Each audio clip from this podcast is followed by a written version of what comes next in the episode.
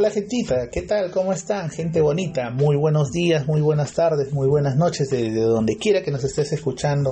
De verdad, una vez más, muchísimas gracias por los mensajitos que nos están dejando, por ese mensaje de apoyo, esos saludos, eh, que ya muy pronto los vamos a estar diciendo, por esas historias que ya nos están compartiendo y que después las estaremos relatando y contando con esa buena cuota, eh, cuota de humor y, harta buena vibra que, queremos eh, compartir con ustedes.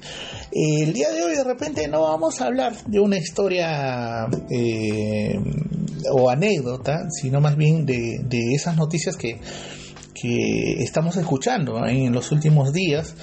Eh, respecto de la pandemia. si bien es cierto, hemos tratado de, controlar ese tema a nivel mundial, eh, los números eh, están cambiando. Y, no necesariamente eh, en positivo, sino más bien en, negativo. no hay una, un cambio abrupto en el tema de las, de, las estadísticas, pero sin embargo sí hay números que se están volviendo constantes y que están subiendo poquito a poquito aún hay hospitalizados, aún hay fallecidos y creo que no lo estamos considerando.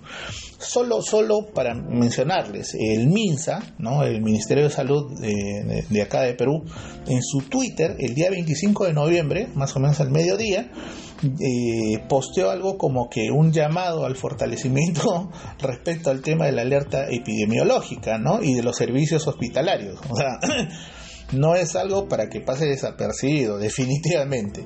Si bien es cierto, la diferencia respecto a la primera ola, el año pasado, la segunda ola, y, a cómo estamos el día de hoy, eh, sí, pues son abismales. No hemos tenido golpes tan fuertes como lo tuvimos en el primer momento ante una situación que era nueva, ¿no? Creo que a nivel mundial golpeó de manera bien brutal, violenta este tema de la pandemia, del COVID el SARS-CoV-19, eh, a tal punto que el sistema hospitalario de salud pública voló, explotó eh, y explotó en nuestras caras, en nuestras narices, ¿no?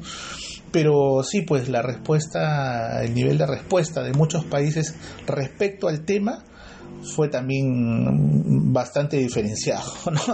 Este, países grandes tuvieron esa capacidad de respuesta casi inmediata al tema y sin embargo algunos como, como el nuestro sí demoraron un poco más, pero aún así con sus soles y bemoles, eh, el día de hoy eh, podemos decir que se está haciendo frente al tema. No como quisiéramos, pero por lo menos no estamos como la primera vez. Sin embargo, ante esto, o sea, hay medidas que, de pronto no estamos respetando, hay cosas que todavía no estamos respetando y no le estamos prestando atención. Ya no hay distancia social, ¿no? Este, las actividades sociales hoy en día están aumentando, ¿no? Y es por eso que también un poco la preocupación que tenía eh, con amigos que no veo hace tiempo me escriben y me dicen, oye, yo me encontré con fulano, con sultano, con mengano, y yo, ah, mira, qué bonito. y la verdad es que de pronto ese cambio abrupto al hecho de aperturar algunos espacios está haciendo de que la gente pues salga despavorida y ya no esté considerando algunas cosas, el distancia cero, distancia social, eh, algunas personas eh, la mascarilla pues ya definitivamente, antes lo usaban pues como hamaca de papada, ¿no? porque la llevaban en la papada o en la oreja como arete, hoy en día mm, incluso hay gente que ya ni la usa pantallas faciales, ya ni, ni qué hablar de ese tema, o sea, ya después de la última disposición, cero pantallas eh, faciales este, en la calle, lavada de manos, la verdad es que le soy sincero y de repente puedo cometer una infidencia, he tenido la posibilidad de trabajar en muchos ministerios y en algunos de ellos la gente cero lavada de manos, incluso cuando usaban el servicio higiénico, o sea, y ahora también están volviendo a caer en lo mismo, o sea, la gente no se está cuidando, no está usando su alcohol, no le interesa lavarse la mano, la gente en la calle consume lo que lo que ve, o sea, señora, me da una kilo y un pan con torreja y chapa su pan con, ¿no? con torreja y chapa su quinoa y paga paga de frente en mano, ya no se echa alcohol, chapa su pan y adentro, ¿no? O sea, no estamos estamos cayendo en lo mismo. Definitivamente no, no, no, creo que no, mucha gente no ha aprendido el tema. no, no nos ha dolido el hecho de perder familia, el hecho de perder amigos cercanos, gente que no vamos a volver a ver, gente que, que se fue, se nos fue y en la situación más crítica, gente que de alguna manera, este, sí, pues los, recordaremos, ah, sí, un bonito recuerdo, pero no nos, hemos, no, no nos hemos tomado el momento de decir que esa gente ha fallecido justo por este tema de la pandemia. ¿Y nosotros qué estamos haciendo ahora para proteger a los nuestros de aquí en adelante? Ojo, no te estoy hablando de acá a mañana, de acá pasado, de acá al próximo año. Estamos hablando de una situación que nos ha planteado una nueva regularidad en nuestras vidas. Una regularidad en la cual tienes que seguir usando tu mascarilla. Lamentablemente. Pucha, suena posapocalíptico, chochera, mamita, ¿no? Amiguito, amiguita. sí, pues. Pero es lo que hay y lamentablemente no le estamos prestando atención a eso. Menciona que los colegios van a abrir. El otro día ponía una noticia en, el Facebook y ah, más haters me aparecieron por ahí diciendo que de repente yo soy un no, eh, no, que no quiero que los niños se vuelvan a resocializar. Oye, ese es un insulto. Soy sociólogo. no, nadie como yo que entienda mejor el tema de las relaciones sociales de los individuos. O sea, sí, pues, pero existen las condiciones para que los niños regresen al colegio, ¿le vas a decir a tu niño que no se acerque a sus amiguitos, que no los abrace? ¿No? Que deje de hacer lo que antes hacía, oye, vamos a jugar a la pelota, estoy sudando, y pa, se pasaba la mano por, la, manito por, por la cara, ¿no? Y así cogía sus cosas, ¿vas a decirle que no lo haga? Estamos exponiendo a gente que desde ya tiene una labor sacrificada, a los profesores, a los docentes, ¿no? Desde ya tiene una labor sacrificada. ¿Los vas a exponer el doble? O sea, ¿qué queremos? ¿Que esto se propague más? Las universidades van a abrir, señores. Estamos hablando de gente vulnerable. En las universidades, ¿quiénes enseñan? ¿No acaso son los docentes las personas de más entrada de edad? ¿No son adultos mayores muchos de los docentes que nos enseñan?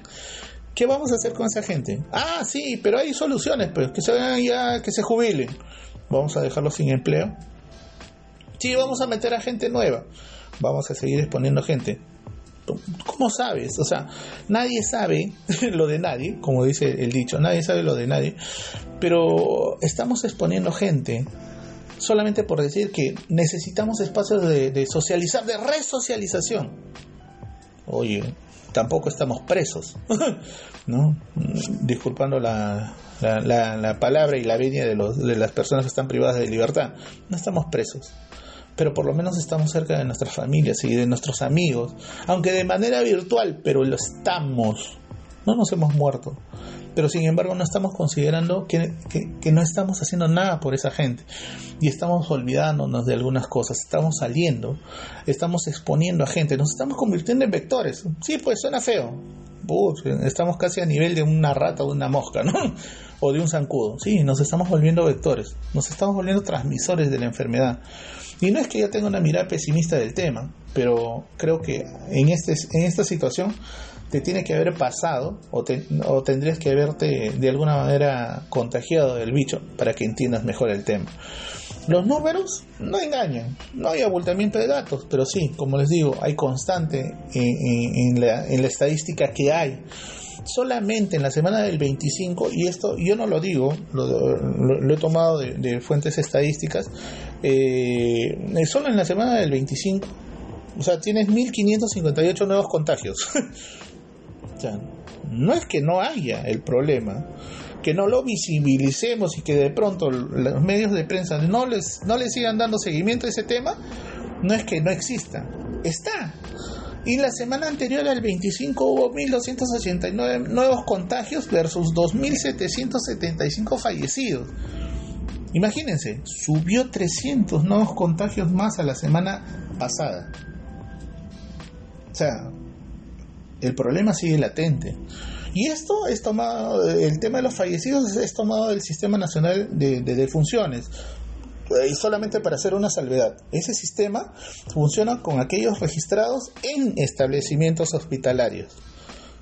Y los que fallecen en casas, y los que fallecen en pueblos más alejados, no, no, no lo estamos considerando, pues, ¿no? O sea, hay data que todavía está eh, escondida sobre eso. Hasta el momento hay 17 millones de peruanos que han sido vacunados con las dos dosis. Qué chévere. ¿Cuándo alcanzaremos el 100%? Recién en marzo del 2022. Y esta es una proyección que lo hizo un estadístico. ¿no? Lo cogí de, del canal de, de MATLAB, que creo que es una de las fuentes estadísticas más confiables ¿no? del estadístico Lorete Mola. ¿no? ¿no? Que, digamos, tiene, ha hecho el seguimiento durante toda la pandemia de, cómo se ha ido configurando este tema estadístico y hace proyecciones. Y él nos dice que más o menos a marzo del 2022, 100%, en la mejor de las condiciones. ¿no? Hay 529 mil peruanos ya con las tres dosis. Y esperemos que esa sea gente que está vinculada al tema de la salud pública. Y obviamente muchos docentes y gente que, a diario tiene que vincularse con las personas, tiene que lidiar con personas en su día a día, porque sí, pues ya regresamos al trabajo presencial muchas de las personas. Hablamos de una nueva variante que tiene nombre de Transformer, Omicron, ¿no? Parece Megatron, pero no. Bueno sería que fuera una caricatura o que sea ficción. Esto es real.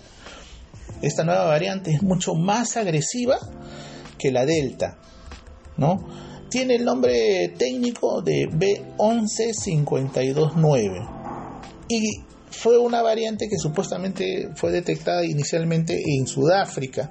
Imagínense, ¿cuál es la historia de esta variante? ¿No? Fue detectada en una región que se llama Guatén, ¿no? que está en el nordeste del, del, país, en Sudáfrica. Chiquito, pequeñito. Pero ¿cuál es la característica de esta región? ¿No? Que tiene 25% del total del país, o sea, es un cuarto de la población de Sudáfrica. Es como si hubieran soltado una bomba y ¡pum! comenzó a esparcirse. 25%, el cuarto por ciento, ¿no? La, cuarta parte, digamos, de, del total de la, de la población contagiada. En un abrir y cerrar de ojos. Hoy en día, en Ginebra, que es, digamos, la sede mundial donde se reúnen todas las organizaciones a, a nivel de toda la orbe, que ven el tema de salud, eh, están hablando sobre el tema ¿no? y han detectado que eh, existen diferencias bien fuertes entre la Delta y esta Omicron. Digamos que la Delta que ha sido supuestamente la más agresiva hasta ahora, ¿no? La Delta tiene 16 mutaciones, esta tiene 32.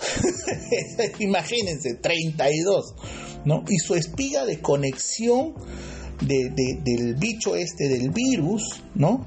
a, hacia la célula es de 10 mutaciones. La delta tenía solamente 3. Imagínense, tiene 7 veces más la condición de poder reproducirse más rápido, de poder pegar a tu sistema inmunológico mucho más rápido, de poder golpearlo. Y sin embargo, una de las recomendaciones en Ginebra fue eh, que no se suspendan los vuelos. no, miren, ya sabemos cómo reaccionar a la, ¿no? a la, enfermedad. No, que no se suspendan los vuelos. Solo hasta el día de ayer hubo un informe médico en donde ya detectaron un caso de un ciudadano en Hong Kong. En Hong Kong. Este ciudadano fue aislado para hacerle el seguimiento. Primera prueba, negativo. Segunda prueba, negativo. Tercera prueba, negativa. Cuarta prueba, positivo. Y encima, este ciudadano solamente había transitado por el pasillo al cual fue destinado para, al cuarto, en donde fue destinado para su confinamiento. El solo hecho de haber transitado por ese pasillo hizo que otra persona en ese mismo, en ese mismo nivel, hacia el otro lado, ¿no? hacia el otro ala de, de ese edificio, se contagiara. O sea, es mucho más agresiva y no le estamos prestando atención. No, pues, este, para eso está la vacuna. Y al respecto también hay mucho pan que rebanar. ¿La vacuna es la voz? Bueno, no te brinda la inmortalidad, pero por lo menos va a hacer que tu sistema inmunológico responda, intente responder y defenderte ante cualquier situación. No te va a curar del todo, no te va a volver inmortal. ¿no? Ya con la segunda vacuna ya nada, te pega y te sacan la mascarilla. Trazo error. Es el peor error que estamos cometiendo. Nos estamos descuidando y otra vez queremos que nos agarre esta situación con los pantalones abajo. Creo que no. no nos protege del todo, pero por lo menos nos va a ayudar a defendernos, a generar las condiciones para no tener la enfermedad tal cual se desarrolló inicialmente. Y ante esto los antivacunas, bueno, levantaron la voz en cuello. Ah, miren, ya ves, para eso se vacunan.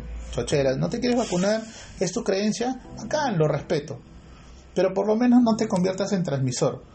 ¿No? Protégete. Está bien, no crees en eso. Bacán, bien por ti, chévere, hermanito. Algún día te llevaré fruto o te llevaré este, un buen recuerdo en donde quiera que, que terminen tus huesos. Pero sabes que yo sí me preocupo. Y me preocupo porque tengo familia. Todavía tengo mi madre, tengo mis hermanas, ¿no? Tengo mi sobrina.